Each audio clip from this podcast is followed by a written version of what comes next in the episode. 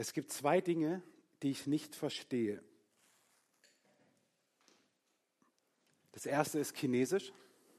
Sorry, David. Das zweite ist, warum Christen so wenig beten. Ich verstehe es nicht. Ich verstehe es einfach nicht. Genauso wenig verstehe ich, dass Christen so wenig beten. Selten verlacht, äh, verstummten Lachen so schnell. Äh, gegen das erste könnte ich was machen, ist aber wahrscheinlich ein hoffnungsloses Unterfangen. Über das zweite würde ich gerne, dass wir am Ende dieser Predigt und dessen, was wir von Daniel und einer anderen ganz wunderbaren Person noch hören werden, so animiert und motiviert sind, dass, wenn es dir ähnlich geht oder du zumindest Mitleid mit mir hast, am Ende sagst, komm, ich bin dabei, dass er das eine gar nicht mehr nicht verstehen muss, weil wir es ändern und weil wir mehr beten. Und ich beziehe mich heute explizit darauf, und das werden wir gleich anhand dessen, was wir von Daniel hören, Beten ist Reden mit Gott. Beten kann viel sein. Unser ganzes Leben soll ein Gebet sein. Ja, ja, schon klar. Aber heute rede ich davon, dass Beten Reden mit Gott ist. Und ich sage es ganz bewusst so allgemein. Reden mit Gott. Diesen Aspekt, diese Facette des Gebetes, um die soll es heute gehen. Gebeten ist, Gebeten ist Reden mit Gott. Wer von euch hat schon mal den Entschluss gefasst, mit Atmen einfach aufzuhören. Okay, das ist gut. Danke, danke, danke. Überlegt es euch jetzt bitte nicht. Es wäre irrsinnig und ich kenne niemanden, der zu mir gesagt hat, ach weißt du David, ich bin jetzt 45 Jahre alt, ich habe genug geatmet, ich lasse das jetzt. Wenn die Person es machen würde, würde ich mal ganz schnell schon mal den Rettungswagen bestellen. Ich kenne niemanden, der gesagt hat, ich habe genug geatmet. Ich brauche das nicht mehr. Kenne ich, kenn ich niemanden. Es wäre fatal, es würde tödlich enden.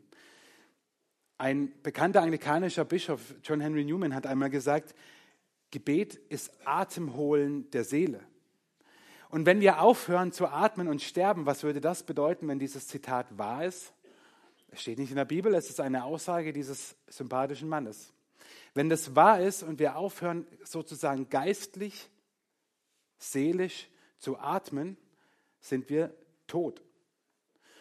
Ich liebe dieses Wort, weil es in meinen Augen wahr ist. Gebet ist Atemholen der Seele. Und wenn wir auf die Idee kommen zu sagen, ich habe genug geatmet, wäre es fatal. Genauso fatal wäre es zu sagen, oh, wir haben genug gebetet, das reicht jetzt auch mal wieder. Und da möchte ich euch, euch heute mit reinnehmen, wenn es um Daniel im neunten Kapitel geht. Und eine kleine Vorbemerkung. Eigentlich nach der, nach der Geschichte Daniel in Löwengrube beginnt im Buch Daniel etwas, was ich so die Verbindung von Realität und Prophetie bezeichne.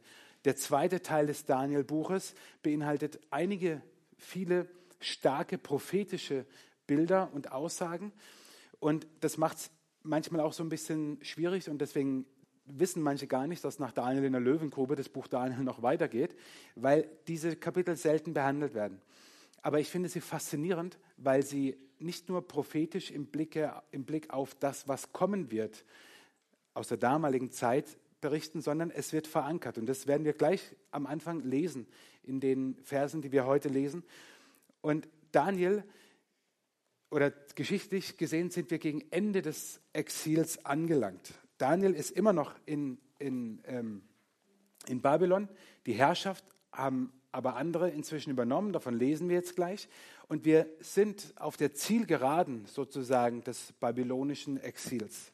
Daniel 9, ich lese nicht das ganze Kapitel, lest es ruhig daheim. Heute ist schlechtes Wetter, da geht eh keiner mehr raus. Nehmt die Bibel und lest einfach Daniel 9. Einige Verse lesen wir zusammen. Im ersten Jahr des Darius, des Sohnes des Ahasveros aus dem Stamm der Meda, der über das Reich der Chaldäer König wurde, in diesem ersten Jahr seiner Herrschaft achtete ich, Daniel, in den Büchern auf die Zahl der Jahre, von denen der Herr geredet hatte zum Propheten Jeremia, dass nämlich Jerusalem 70 Jahre wüst liegen sollte. Könnt ihr daheim nachgucken und datieren, wann das alles war? Das meinte ich, Verbindung, Realität und Prophetie. Und ich kehrte mich zu Gott, dem Herrn, um zu beten und zu flehen unter Fasten und in Sack und Asche. Ich betete aber zu dem Herrn, meinem Gott, und bekannte und sprach, ach Herr, du großer und heiliger Gott, der du Bund und Gnade bewahrst denen, die dich lieben und deine Gebote halten. Wir haben gesündigt, Unrecht getan, sind gottlos gewesen und abtrünnig geworden. Wir sind von deinen Geboten und Rechten abgewichen. Wir gehorchten nicht deinen Knechten, den Propheten, die in deinem Namen zu unseren Königen, Fürsten, Vätern und zu allem Volk des Landes redeten. Du, Herr, bist gerecht, wir aber müssen uns alle heute schämen, die von Juda und von Jerusalem und von ganzen Israel, die, die nahe sind und die zerstreut sind, in allen Ländern, wohin du sie verstoßen hast, um ihrer Missetat willen die sie an dir begangen haben. Ja, Herr, wir, unsere Könige, unsere Fürsten und unsere Väter müssen uns schämen, dass wir uns an dir versündigt haben. Bei dir aber, Herr, unser Gott, ist Barmherzigkeit und Vergebung, denn wir sind abtrünnig geworden. Darum ist der Herr auch bedacht gewesen auf dies Unglück und hat es über uns kommen lassen.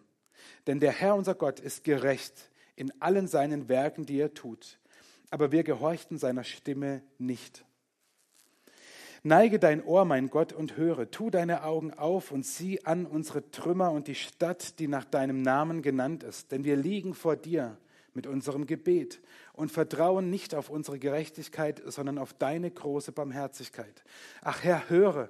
Ach Herr, sei gnädig. Ach Herr, merk auf, tu es und säume nicht. Um deinetwillen, mein Gott. Denn deine Stadt und dein Volk ist nach deinem Namen genannt. Ich maße mir nicht an, jetzt durch diese eine Predigt euch Lust zu machen zum Beten. Aber ich wünsche mir, dass wir aus diesem, was wir von Daniel gehört haben, eine Begeisterung zumindest in uns entstehen lassen, um durch Gebet Einfluss zu nehmen. Darum geht es heute. Einfluss nehmen durch Gebet. Vier Gedanken, kurz und knackig, die wir aus diesem Gebet, das Daniel betet, lernen können. Und ihr habt es am Charakter gemerkt, das ist ein Bußgebet, so wird es auch in der Lutherbibel überschrieben. Daniel tut Buße. Ich möchte aber allgemeiner beginnen oder ich beginne allgemeiner mit der Frage, was ist Gebet? Vielleicht denken jetzt viele, äh, ist doch klar, reden mit Gott. Ja, ja, schon klar. Jetzt bist du 100 Jahre Christ und davon betest du vielleicht zumindest 50 Jahre schon. Und hast dir vielleicht schon mal die Frage gestellt, was bringt Gebet eigentlich? Oder bringt es überhaupt was? Und es gibt eine ganz gefährliche Theorie oder Theologie, wie wir Gebet verstehen, die genau solche Fragen in uns aufkommen lassen. Wenn du nämlich glaubst, dass du durch dein Gebet Gottes Arm bewegst, wie man so schön sagt, dann liegst du leider falsch. Wenn dahinter das Bild steht, dass es einen Gott gibt, der durch dein Gebet erstmal bewegt werden muss, dass er aufsteht vom Sofa und was tut. Was bitteschön ist denn das für ein Gott? Und was bitteschön maßt du dir denn an, diesen Gott zu bewegen, dass er etwas tut durch dein Gebet? Solltest dann nicht eher du angebetet werden, weil du ja Gott bewegst? Wow, das wird nicht runtergehen wie Öl heute, glaube ich weil ich den Eindruck habe, dass wir Christen die Ansicht haben, durch unser Gebet verändern wir Gott und bewegen einen faulen Gott, dass er endlich seinen Allerwertesten hochbekommt und etwas tut. Und es gibt ja diesen Ausdruck, ja, wir bewegen durch unser Gebet Gottes Arm. Das steht aber nirgends in der Bibel. Es steht in Jesaja 59 etwas vom Arm Gottes, der nicht zu kurz ist und sein Ohr, das nicht taub geworden ist. Aber da steht nicht davon, betet und er wird es bewegen. Wenn du das glaubst, wenn du glaubst, dass du durch Gebet Gott bewegst, dass er etwas tut, was er davor nicht getan hätte, wann weißt du, wann du genug gebetet hast? In einer Zeit, wo du heute etwas bei Amazon bestellst und morgen ist es geliefert. Und du heute ein Gebet sprichst und morgen ist es nicht erfüllt. Du aber glaubst, dass du durch dein Gebet Gott so bewegen und verändern kannst, dass er es tut. Wo bitte ist dann das Problem? Entweder hast du zu wenig gebetet oder deine Theologie ist falsch. Und meistens ist es letzteres.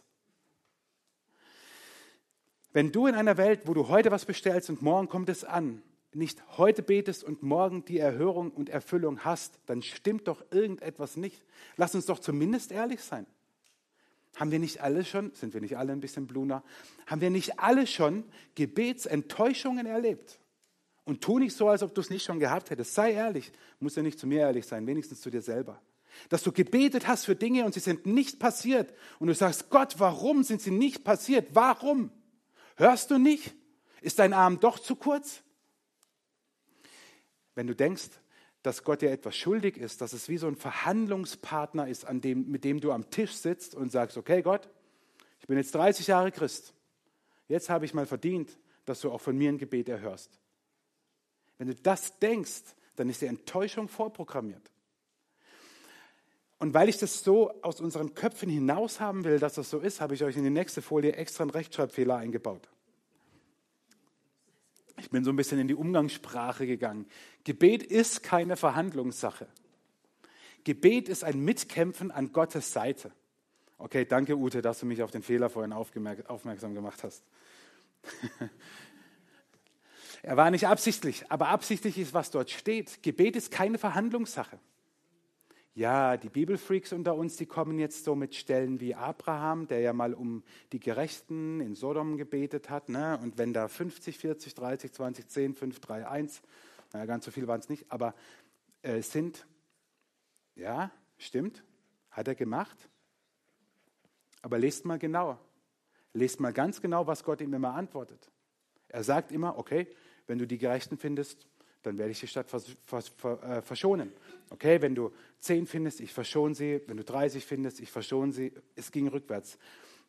Aber er hat nie gesagt, okay, okay, okay, Abraham, du hast jetzt mit mir echt eine coole Verhandlung geführt und jetzt Deal. Nein, das steht da nicht. Unabhängig davon sollten wir uns auch nicht anmaßen, an die Stelle Abrahams zu treten. Es ist immer noch ein ganz besonderer Mensch gewesen, den Gott berufen hat. Wir finden in der Bibel Stellen, die uns darauf hinweisen, dass es so sein könnte. Denken wir an die bittende Witwe im Lukas-Evangelium, im Neuen Testament, wo Jesus sagt oder dieses Gleichnis erzählt, dass da eine Witwe ist, der ja im damaligen sozialen System alles flöten gegangen ist und sie bei einem Richter vorspricht, ihn nervt, ihn bedrängt und der irgendwann sagt, hey, die Frau, die geht mir so auf die Zwölf, ja, jetzt kriegt sie halt. Ja, so nach dem Motto, du musst nur lange genug beten Lest mal genau, was dort steht. Wir sollten mal anfangen, die Bibel zu lesen äh, und nicht das hinein zu interpretieren, was wir meinen. Die Gefahr, nochmal, und ich sage das in aller Deutlichkeit, weil es vielleicht manche ein bisschen schockiert, die Gefahr ist, wenn wir meinen, durch unser Gebet bewegen wir Gott, dann ist es ein Menschenbild, was ich sehr anmaßend finde. Und jetzt kommt die gute Nachricht. Das Schöne ist, dass Gott das ganz freiwillig will. Dass der Gott, von dem wir gesungen haben, er ist der Schöpfer. Er ist the good, good Father, von dem wir eben gesungen haben. Der sagt, komm und rede mit mir. Komm und stell dich an meine Seite. Lass uns gemeinsam kämpfen gegen alles Gottfeindliche in deinem Leben, ganz persönlich, wo Dinge passieren, die nicht gut sind, aber auch in der Gesellschaft, in der Politik, in der Regierung und, und, und. Lass uns gemeinsam kämpfen. Dieser Gott, der von Ewigkeit zu Ewigkeit sein wird, der war und ist, der sagt, komm, wir kämpfen zusammen. Du kannst zu mir kommen. Das sind wie, wie meine Kinder. Wenn meine Kinder zu mir kommen, ich habe ihnen gesagt, ihr dürft alles wollen, aber ihr kriegt es nicht. Das ist der Unterschied zwischen Eltern und Kindern. Nein, Scherz.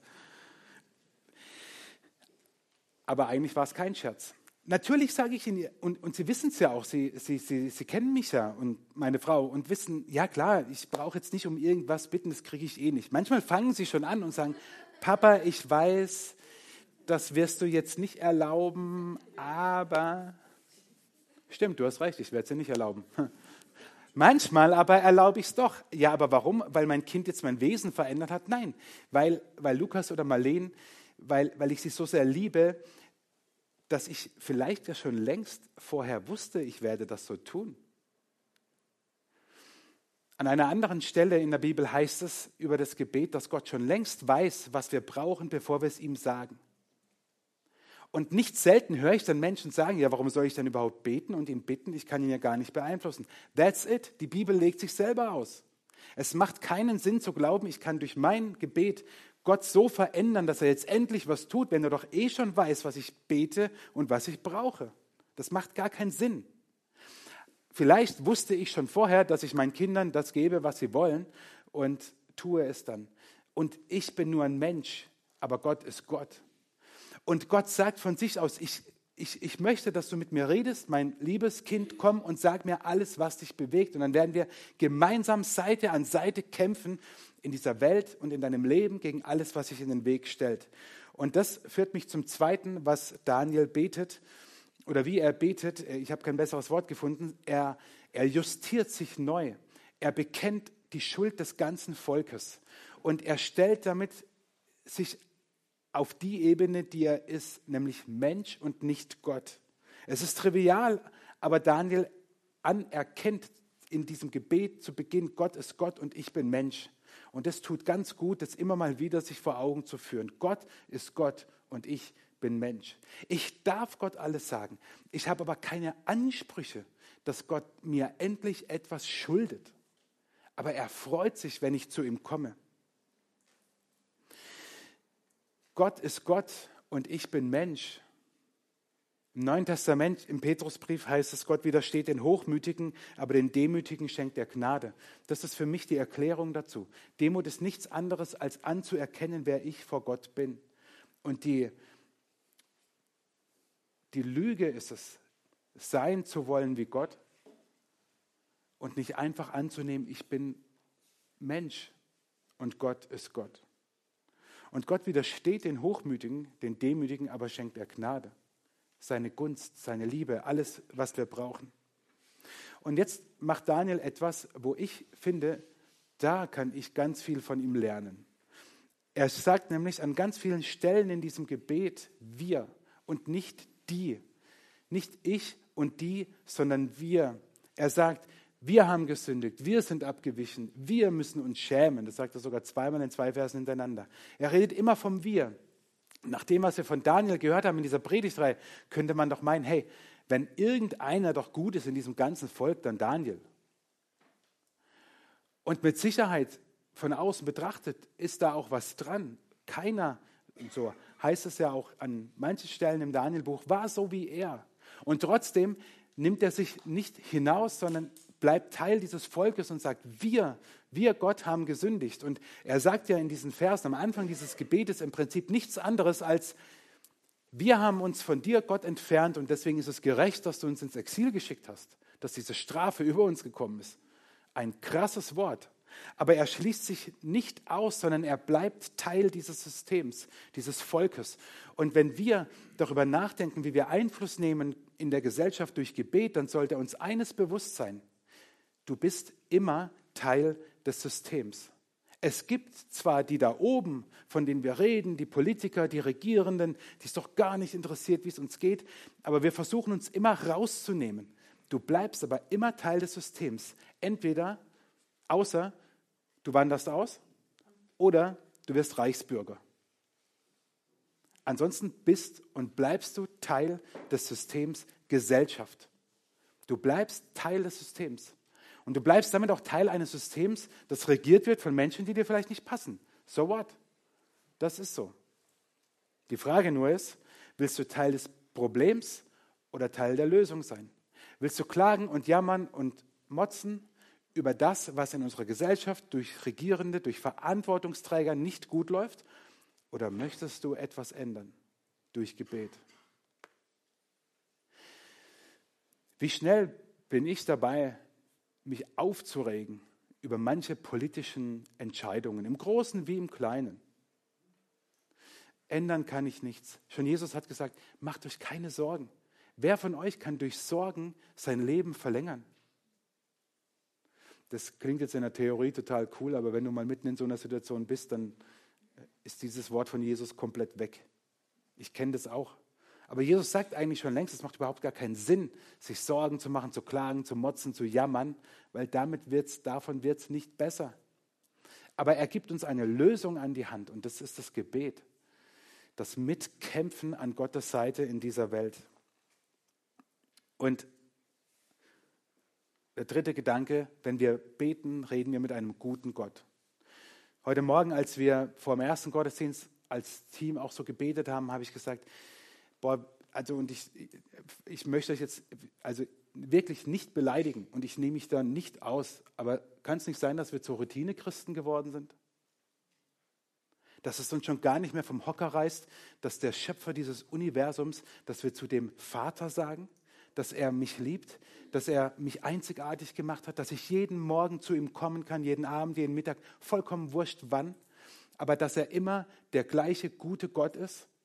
Und wir rennen in die Kirche und regen uns darüber auf, keine Ahnung, wenn da halt mal wieder ein englisches Lied ist. What? Würden wir in der gleichen Weise uns dafür begeistern, dass dieser Gott ein guter Gott ist und mich liebt, wie wir uns über Dinge aufregen, die echt im Blick auf das ganze Weltgeschehen vollkommen egal sind. Hey, wir wären so eine begeisternde und ansteckende Kirche, das wäre komplett undeutsch. Also, ich meine euch ja nicht persönlich, sondern uns als Kultur, als Deutsche. Ich, ich ärgere mich aber selber über mich bist du heute Morgen in diesen Gottesdienst gekommen und hast gesagt, wow, krass, ich kann Gott anbeten und Gott ist hier, der Gott, der von Ewigkeit zu Ewigkeit war und der der Schöpfer des Universums ist und der am Ende über Gut und Böse urteilen wird, der der Herr über Himmel und über Hölle ist und der weiß, was passieren wird. Der sagt zu mir, ich liebe dich, sag mir, was dich beschäftigt. Du bist hier, voll cool. Ich, Gott, bin nämlich auch hier. Und schon deswegen kommen wir dann so in die Kirche. Ich gehe gerade ein bisschen ab, tut mir leid. Was wird mich heute erwarten? Welche Lieder werden heute gesungen? Predigt wieder der komische Typ da vorne, predigt er wieder so lange wie sonst. Anstatt zu sagen, okay, es gibt Hindernisse und wenn der Pfarrer eins davon ist, okay, dann ist es so. Aber, aber Gott ist hier, Gott ist hier, dieser Schöpfer des Universums. Leute, ich rede auch zu mir. Wie oft geht es mir so? Sonntags morgens, ich stehe auf und boah, die Woche war so anstrengend oder irgendwas Blödes war und ich denke, warum freust du dich nicht so sehr wie 4 zu 0? Ja, ist doch so. Meine Güte, erwachsene Menschen werden zu kleinen Kindern im Fußballstadion. Auch die ohne Alkohol. Das ist so. Ich war jahrelang beim KSC im Fanclub. Meine Güte, ich habe gedacht, wie die da abgehen und feiern und Männer, wildfremde Männer umarmen sich, weil ein Tor gefallen ist. Weil ein Tor gefallen ist. Ey, Leute, echt, oh, sorry. Und wir, wir, wir kriegen es nicht hin, uns für, für Gott zu begeistern. Warum ich diesen, diesen, diesen ganzen Zirkus mache, ist, weil Gott gut ist und weil es vollkommen unabhängig davon ist, was ich von Gott glaube, was ich im Moment fühle, was ich im Moment spüre, was andere über Gott sagen. Gott ist gut. Und in der Bibel heißt es zum Beispiel, die Güte des Herrn hat kein Ende, sein Erbarmen hört niemals auf. Es ist jeden Morgen neu, groß ist deine Treue, o oh Herr. Und wir kommen sonntags morgens im Gottesdienst. Oh. Versteht ihr? Aber ich nehme mich da ja nicht aus. Nochmal, auch ich stehe nicht jeden Sonntagmorgen auf und denke, Chaka, Gottesdienste, juhu. Ich denke eher, ach, jetzt, keine Ahnung, grillen. Das ist menschlich. Und wisst ihr, was ich, wovon ich zutiefst überzeugt bin, ist, dass der Teufel nichts anderes als genau das vorhat. Uns Lügen einzuimpfen, dass Gott nicht gut wäre und dass es am Sonntagmorgen hängt und dass es an unserer Stimmung hängt und weil es mir gerade nicht so gut geht, habe ich halt keinen Bock auf Gottesdienst und so. Es mag euch schockieren, aber auch als Pfarrer hat man mal keinen Bock auf Gottesdienst. Warum sollte das bei Pfarrern anders sein als bei jedem anderen Arbeitnehmer auch, der mal keinen Bock hat auf seinen Beruf? Keine Sorge, heute Morgen war es nicht so. Herr, deine Güte ist unvorstellbar weit wie der Himmel und deine Treue reicht so weit wie die Wolken ziehen. Und Jesus sagt, trotz eurer Bosheit, wisst ihr Menschen doch, was gut für eure Kinder ist und gebt es ihnen oder auch nicht. Wie viel mehr wird euer Vater im Himmel denen Gutes schenken, die ihn darum bitten? Lasst uns oh, neu glauben, dass Gott gut ist und dass Gott unabhängig von dem, was wir glauben, gut ist. Unabhängig davon, wie es mir geht, was ich gerade über Gott denke, wie ich ihn spüre, fühle oder keine Ahnung was. Ich möchte damit nicht sagen, das ist egal oder jetzt stelle ich mir nicht so an. Nein, aber Gottes Gutsein, seine Güte ist nicht von dir abhängig, sondern die gilt heute, morgen und in alle Ewigkeit. Und deswegen verändert das Gebet zu diesem Gott unsere Gesellschaft. Das hat Daniel erlebt, dass seine Gebete die Gesellschaft verändert hat, die Regierung verändert hat, dass Politisches ins Wanken geraten ist. Im Neuen Testament werden wir an vielen Stellen aufgefordert, immer wieder für die Regierenden, für die Politiker zu beten, Einfluss zu nehmen durch Gebet. Und vielleicht sagst du, ja, aber die sind so weit weg. Was bringt es schon, dafür zu beten? Ich habe dir ein Beispiel dabei.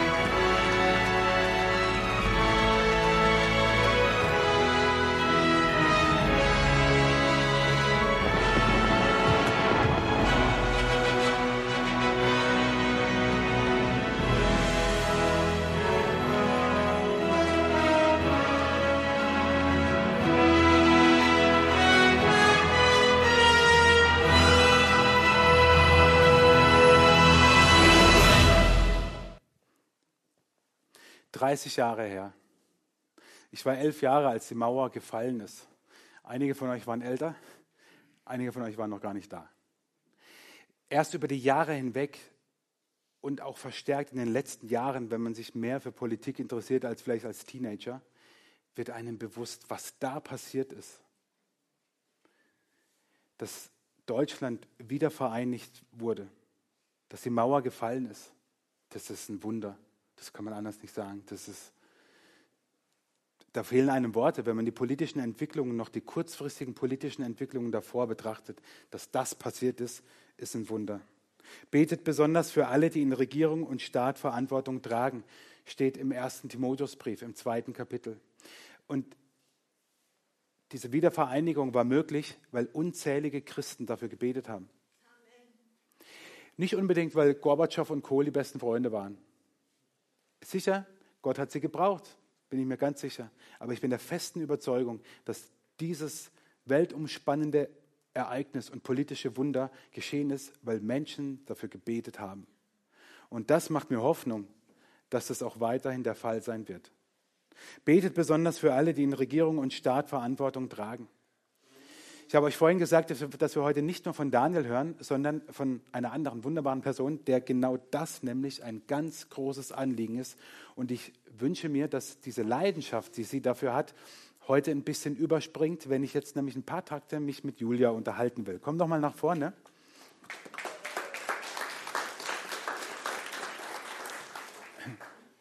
Danke, ich, hab, ich, war, ich war ein bisschen unordentlich hier.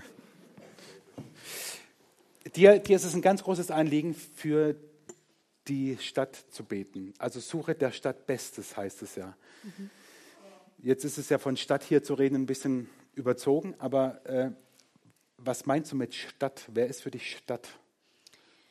Ähm, ja, für der Stadt Bestes bedeutet für mich ähm, in erster Linie für unsere Bürgermeister von Stühling, von Egging und von Wutösching.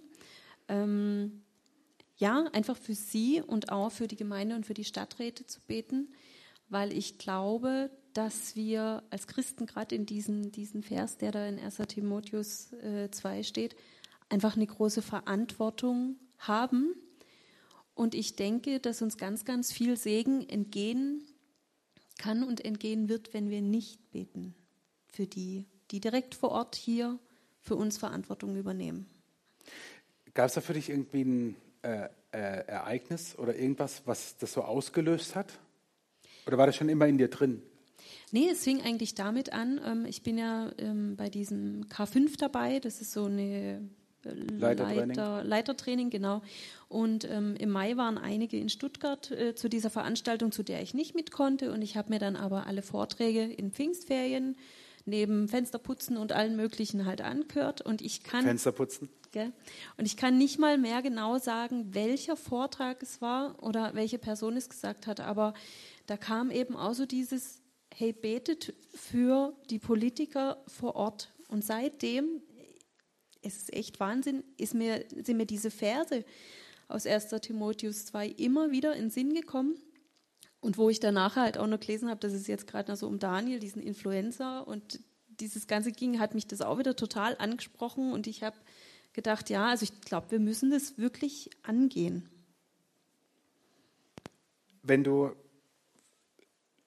also ich überspitze jetzt ein bisschen, wenn du für die ähm, Bürgermeister betest, für die Ortschaftsräte, Gemeinderäte und so weiter, könnte man ja sagen, warum soll ich, warum soll ich für so banale Dinge beten wie, keine Ahnung, dass dann neue Blumenkübel aufgestellt werden an der Bushaltestelle oder das Feuerwehrgerätehaus irgendwie neue Stühle bekommt, damit die danach besser Bier trinken können oder so, weiß nicht. Warum soll ich dafür beten, wo ich nicht mehr weiß, ob das Christen sind, die da im Gemeinderat hocken und überhaupt, da bekehrt sich doch niemand dadurch. Ähm, ich würde, glaube mit einer Gegenfrage antworten. Das macht man nicht. Nein, macht man nicht. Okay, du darfst. ähm, Gott liebt ja alle Menschen. Und äh, vor zwei Wochen hast du zum Beispiel auch in der Predigt diesen Vers, Johannes 3, Vers 16, gebracht, denn Gott hat die Welt so sehr geliebt. Alle Menschen in dieser Welt sind. Ja? Ähm, von Gott geliebt. Und ist es von mir dann nicht anmaßend, das ist jetzt auch krass, gell? aber anmaßend, wenn ich nur für unsere eigenen Belange oder meine eigenen Belange bete? Gott liebt alle. Und ich glaube, dass er durch diese Dinge, und wenn das der Blumen, Blumenkübel an der Bushaltestelle ist, weiß ich denn, wenn ich da für diese Entscheidung bete, was Gott dadurch bewirkt? Nee. Für mich ist es ein Mitkämpfen. Ich bete zum Beispiel auch für die Gemeindeleitung. Da sind bestimmt auch ab und zu ähm, Entscheidungen, Verantwortungen, die sie tragen, wo ich halt einfach für mitbete. Ich weiß nicht, was da bewegt wird, aber ich weiß, dass bewegt wird. Und von daher ist es mir einfach so ein Riesenanliegen, da halt auch rauszugehen und halt auch für die politische Gemeinde zu beten.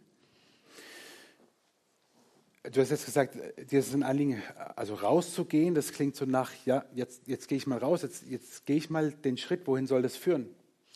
Also ich habe da so einen großen Traum.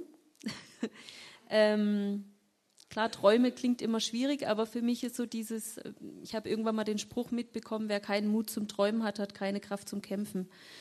Ähm, stellt euch mal vor, wir wären irgendwann eine Anlaufstelle, wo Bürgermeister oder Stadträte oder Gemeinderäte Hilfe im Gebet suchen. Dass es im Anbetungszentrum Zeiten gibt, wo Bürgermeister oder keine Ahnung wer kommen kann und sagen kann, hey, ich will mich für mich beten lassen, egal ob es jetzt irgendeine familiäre Situation ist oder Situation, die sie einfach, wo sie Entscheidungen treffen müssen. Und was wäre nicht besser, wie wenn wir da halt einfach für diese Leute einstehen können und für die mitbeten können. Wenn wir wirklich diejenigen sind, die die Verantwortung einfach im Gebet mit ihnen tragen und wir Anlaufstelle wären. Ist großes Ziel, ich weiß, aber man darf groß träumen. Ja, ja. Ja, wer nicht träumt, hört auf zu leben. Also deswegen äh, coole Vision. Ähm, wo kann man die konkret machen? Also ich bin ja schon zielorientiert. Oder einsteigen zumindest, weißt genau. du so, also so. Genau, also ich bin ja schon zielorientiert und habe ähm, beim letzten 24-Stunden-Gebet das so angefangen, dass ich eine Stunde für die politische Gemeinde gebetet habe. Ähm, das 24-Stunden-Gebet war ja beim letzten Mal das erste Mal so, dass man wirklich für ein bestimmtes Anliegen beten konnte. Und das lag mir einfach so auf dem Herzen, dass ich gesagt habe, hey, warum dann nicht die Stunde wirklich dafür beten? Ähm, jetzt ähm, habe ich eine Frage an euch. Und zwar ähm, beim nächsten 24-Stunden-Gebet werde ich nicht da sein können, weil ich aus familiären Gründen einfach nicht da bin.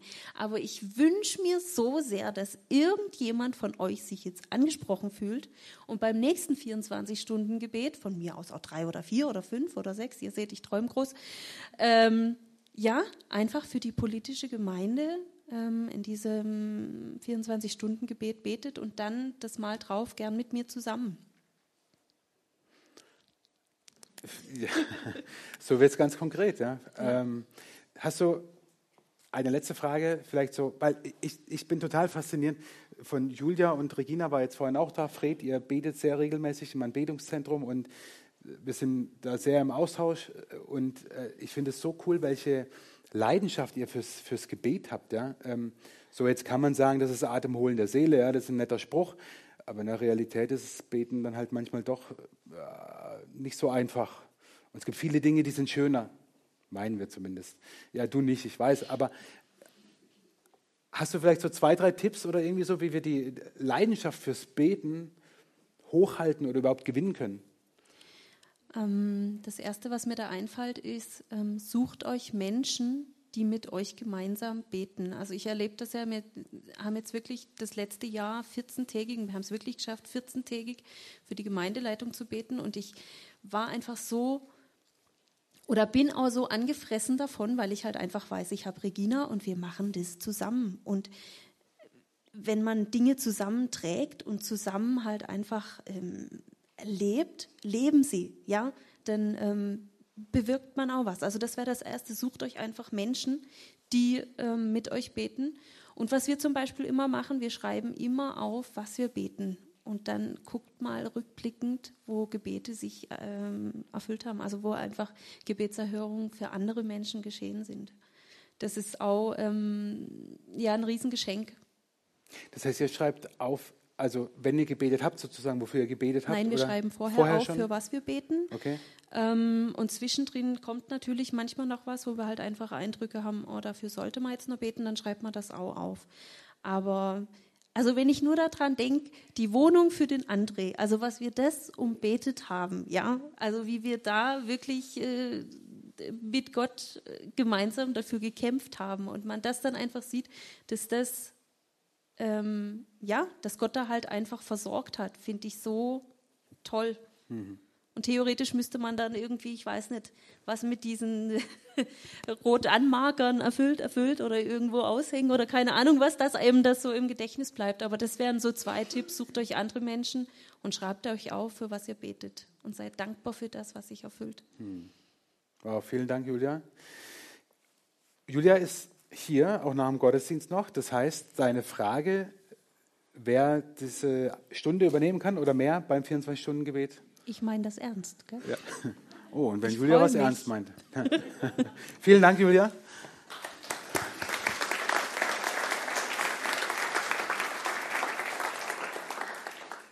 Diese Stelle im Timotheusbrief endet damit, warum sollen wir denn eigentlich dafür beten?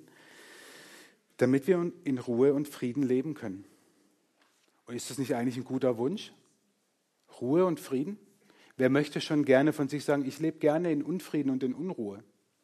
Es klingt doch viel schöner sagen zu können, wir leben in Frieden und in Ruhe. Und wenn wir das jetzt theologisch noch bedenken, dass Frieden, dieser Shalom Gottes, nicht nur irgendwie so Waffenstillstand ist, sondern ein rundum Versorgtsein durch Gottes Güte und ein auch innerliches Heilsein, Gutsein durch Gott, dann ist die Erfüllung oder die Verheißung, die auf diesem Gebet liegt, für die Regierenden und Verantwortungsträger zu beten, eine enorm große. Wir wollen jetzt Gott anbeten und wollen währenddessen auch eine Zeit haben, wo wir ja, für Verantwortliche in der Regierung beten. Das werden wir dann hören, wie wir das machen. Wir singen am Anfang nochmal dieses Lied, was wir vor der Predigt gehört haben, Gut, gut, Vater.